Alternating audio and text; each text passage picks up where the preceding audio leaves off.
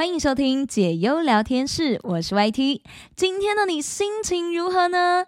不知道为什么，就是我觉得这个礼拜，就是四月十几号开始的这个礼拜，都过得挺慢的，有一种。生活步调很丧的感觉，我是说我啦，而不是悲伤哦，是那种很去有的丧，就是在工作的同时，然后也在忙着处理一些自己的事情，然后有空闲的时间，我就会划一下手机，看看自己想追的剧。哦，对了，我把《模仿犯》给看完了，超级好看，而且我真的是很喜欢这一种很干脆你就结局，也不会让你留什么伏笔，对我来说真的是心中分数打很高的剧了。赞赞，好，接下来就来聊聊我们今天的第一个话题。这个话题是偏向生活资讯类的，也是你我日常生活每天都会用到的东西。我有想想，应该是不太可能不会用到啦，因为现在环保意识就是越来越抬头了嘛。而且其实政府也有很多环保这方面相关的推广，所以我想每个人身边应该都会买一个。来带着使用，虽然我不知道为什么我家会有那么多个，就是不止一个，有二三四五六七八九个，真的，我家有一个小柜子，全部都拿来放这个东西，这个就是保温杯。啊，想不到吧？是不是突然发现，哎，对，好像都会随身携带一个，对不对？不过你有注意过吗？就是你每天喝的保温杯底部的那个贴纸还在不在？就有些贴纸可能会印一些镭射标啊，或者是一些牌子的 logo 啊之类的。因为最近有日本的厂商提醒消费者，就是你看到保温瓶底部贴纸的时候呢，千万不要急着撕下来哦，因为一旦撕除，就有可能会影响到保温温的效果。哇！竟然还有这种事，对不对？甚至是会影响到杯子的寿命。那专家表示呢，是因为保温杯底部往往是有那个焊接处，碰撞之后就是会产生裂痕。贴纸贴住就是可以避免直接接触到空气，就可以借此锁住温度，继续保持保温的效果。哇，原来还有这样子的冷知识！你们听听，你们听听，解忧聊天室就是可以让你意外收获满满的知识。好，那么还有另外一位物理老师是分享说，瓶子其实本身你看那个接缝很粗，所以一旦经过撞击产生变形，当然整个接缝就是会有所谓的裂痕。这个裂痕出现，保温空气层就容易会流失，一流失的话就会有热量的进出，当然就是会让隔热的效果大打折扣。因为很多时候都不是那种一体成型的保温杯，往往都会有那一种焊接处，那磕碰到难免都会有缝，这个时候。后这个贴纸就是起到作用了，它可以挡点风。如果你发现你明明可能倒的是热水，诶，怎么过没多久我的热水就变凉了？那你就把保温杯翻过来看看。但这真的也是一翻两瞪眼啦。要保平安，我们就是贴平安符嘛。那如果你今天是要保温的话呢，那也请各位贴纸要好好的贴住哦。哎，其实说到这个时候，以前我都觉得底部的贴纸，不得不说。还真的蛮丑的啦。而且有一些贴纸是还会印那个价格在上面，所以我就是通常都会想办法要把它撕掉。可是每次撕的时候，我觉得它有一个很大的缺点，就是那一种底部的贴纸真的是你怎么撕都很容易会有残胶。然后我现在终于知道为什么会有残胶了，因为它根本就不想要让你撕下来啊，它就是老很黏，就是要告诉你说我这个贴纸是有用处的，拜托你不要把我撕下来。嗯，我猜应该是这样啦。好啦，自己在那边乱推测。但我后来其实蛮多的保温杯都是没有再撕了，因为真的都是很懒得用，而且我宁愿它就是贴着，我也不想要底部的时候我碰触到是有那种残胶黏黏的感觉。好，所以跟各位好听友们分享，那如果你的保温杯底部有贴贴纸的话呢，这一点就要多加留意喽。再来要问问听友们，你是用 Windows 系统的电脑吗？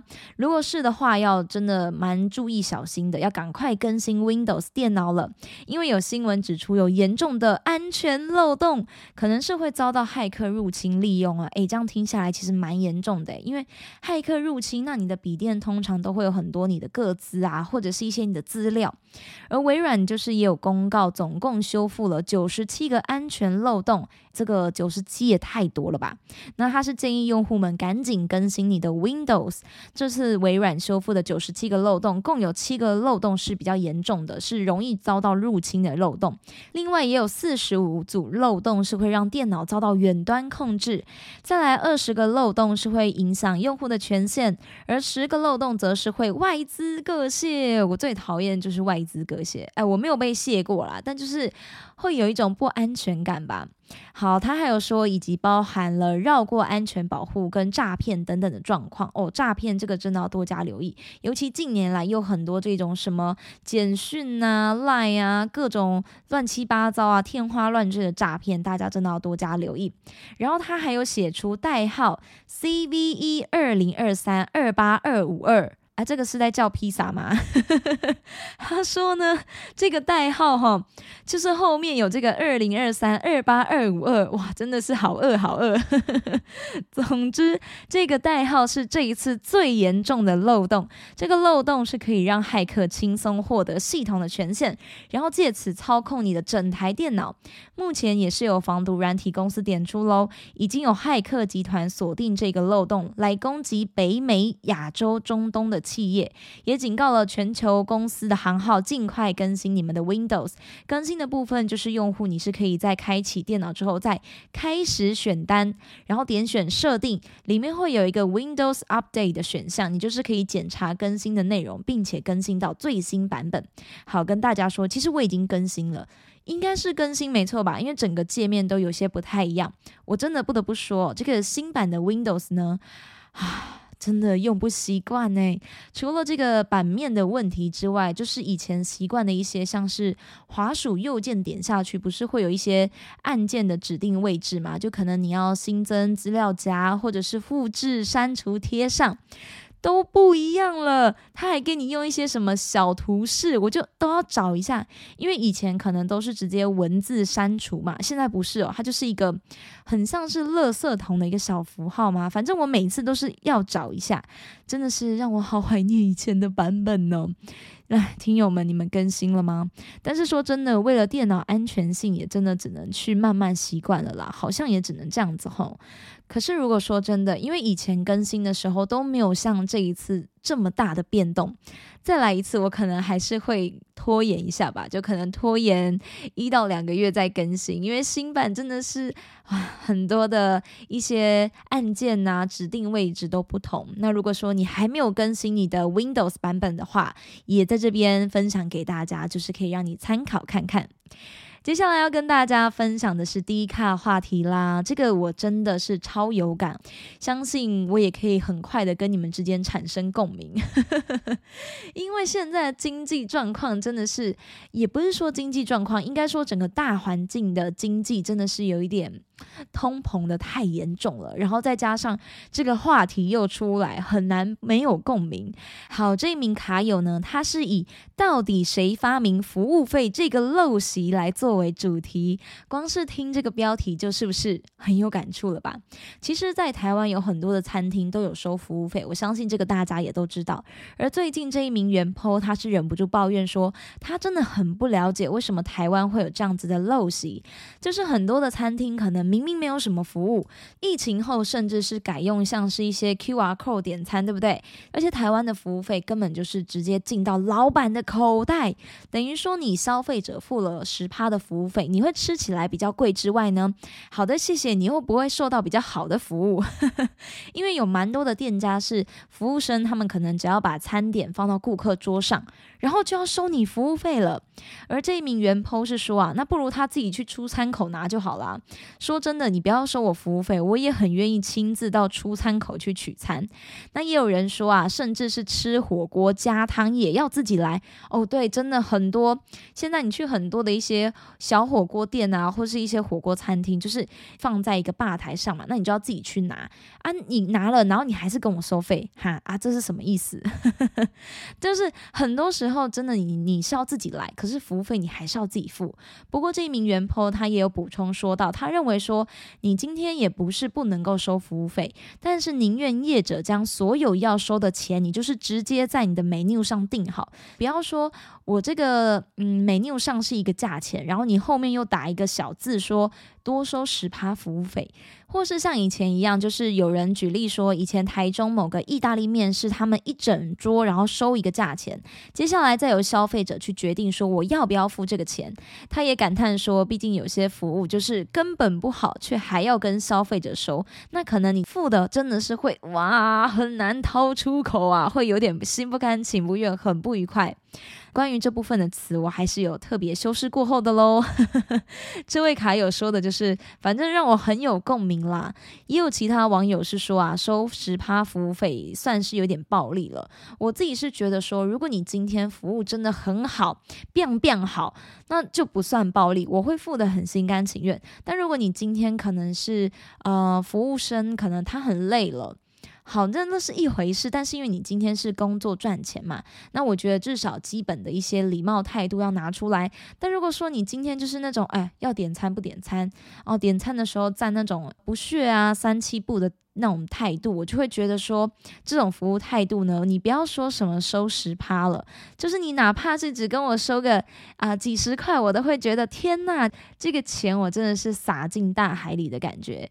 当然，我相信如果说呢，啊，你可以让客人决定服务费要给哪一位服务生，这样子应该还不错，对不对？就是也有助于让服务生有更好的工作态度。这边还有看到卡友说，他觉得像海底捞这一种，你才要收服务费哦。这个真的是对哦，海底捞的服务我真的是没话说。我之前有一次去海底捞的时候，因为他有那种就是免费的小菜放在吧台嘛，然后我只是起身，我连我那个。呃，小菜的碟子都还没拿，我只是起身哦，才刚站起来就有店员，我看到他从那个几公尺的远处，真的是手刀快步冲到我身边，冲到我身边之后，很有礼貌的问说：“哎，小姐，怎么了吗？需要什么样子的服务吗？”哇，我当下就是默默的在坐下来说。哦，没没没有，没事没事，就是让我觉得怪不好意思的。只能说这个台湾的服务费这个制度呢，在某些时候我觉得是很合理，可是，在大多数的某些时候呢，就是有待探讨跟加强了。就真的不要多花了钱，然后结果钱都是进了老板的口袋。服务生服务没变好，倒是养出一堆惯老板，是吧？像这边有网友说，同样都叫服务费，但是跟国外差很多哦。怎么说呢？他是分享说，在台湾说穿了就只是变相的涨价而已。哇，说到心坎里啦。真的是有点像变相的涨价诶。但是在台湾餐饮业的服务生也是真的很辛苦了，就是有时候一个人要当很多人用，或者是一个人你就是要会学会很多不同的一些服务技能。也希望大家在外用餐的时候都是能够多互相体谅的，就是我们不希望对方的态度不好嘛，那当然自己也要尽量避免成为他人口中的 OK，互相勉励喽。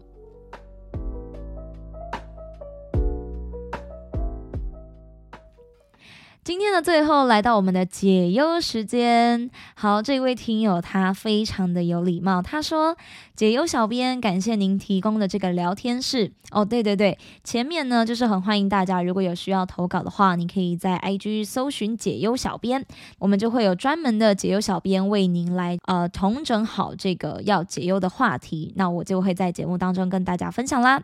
这个很有礼貌的听友呢，他是说感谢提供这个聊天室，让我可以找到。地方倾诉，好暖哦！没事没事，就是这也是我的一个小小兴趣之一。然后他说呢，我跟男友正在谈分手的问题，因为他最近变得非常冷漠，我感到非常失落和无助。接下来他说，我们在一起已经有一段时间了，但是最近我开始感觉到他对我渐渐的失去了兴趣，他不再像以前一样关心我，也不关心我的感受。我试着和他谈谈，但他总是回答的很冷淡，让我感到非常的伤心。哇，我其实真的可以从这一位听友的文字当中感受到他可能有一点。失落吧，那这样就不止有一点了，就是我可以感受得到他很失落的情绪，然后在这失落当中，就是带着难过。好，那这位听友是说，她真的是非常在乎她的男朋友，但是。她并不希望自己被伤得更深，然后她现在就是处在一个很迷茫的状态，她不知道该如何去做决定。她也说，她不知道他们是否应该要分手，或者是说她是否应该继续为了这一段感情努力下去。然后她说呢，她需要一些安慰跟支持，也希望解忧可以给一些意见，然后还很暖心的说：“谢谢您听我说话，这真的让我感到很温暖、很舒适。”好，我觉得呢，看完听友的投稿之后，我没有办法去给你一个很百分之百，甚至也没有办法给你一个什么百分之六十。我觉得你应该要分手，因为我觉得我没有办法去替别人的感情做决定，可是我可以给你。一个相对的意见，就我觉得，如果你都已经很有心，然后你也真的很积极的在找对方来谈了，但对方始终表现的是一个爱理不理的样子，那也真的就是你不要去委屈自己。当然，我没有说你就是一定要跟他分手，而是希望你可以好好的静下心去思考，就是一个人生活在这个世界上，一段感情当中，最重要的就是不要忘了好好的去善待你自己。不是常会听人家说，如果你今天连你都不爱你自己了，那又怎么会有人来好好的爱你呢？虽然说这些话可能会让蛮多的人，甚至是有些人会觉得说，啊啊，你怎么这么自私？但我是真的很诚心希望各位听友们。就是在很多的选择跟困境的前面，都能够先以自己为重。不是说要你今天没有任何的善心、爱心、同理心，而是说在你尝试过改变跟努力过后，却还是没有办法获得到对方的尊重。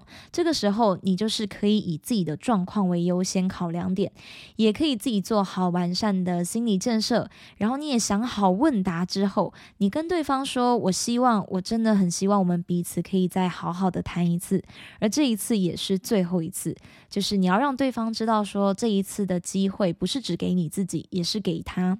如果对方是很愿意听你说，那我觉得很棒很好，表示说两个人还是有共同走下去的机会。但如果对方是不愿意，或者是说他答应你了，可是你们在谈的过程当中，对方的态度很冷淡，那没有关系，就是你还是可以把自己内心最真实的想法说给他听。至少你要知道，你真的是已经尽力了，你做的很好。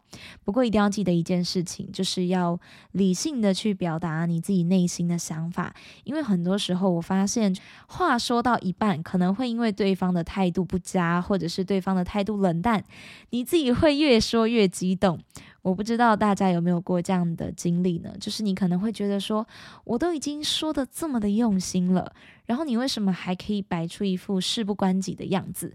然后可能在这个沟通的对谈当中，讲话的力道就会越来越重，越来越重，甚至到后来，其实有蛮多的状况都是哦，互相咆哮的那一种。所以，我希望就是在沟通的过程中，你一定要不断的提醒自己，时刻保持自己的情绪，然后把想讲，然后该说的话都把它说完。至少在这一段感情中，你是没有亏欠任何人的。然后在你最后的决定当中，你也能够去潇洒以待。以上是我的建议，也希望让这位好听友知道，说你若不是可有可无，他又怎会对你忽冷忽热呢？对不对？当然，不管你最后的抉择如何，都别忘了解忧聊天室会一直是你心灵上的好伙伴。也很谢谢这位听友的投稿。如果说其他的听友有任何想分享的心情以及故事，我们都很欢迎你解忧聊天室。我们下集再见喽，拜拜。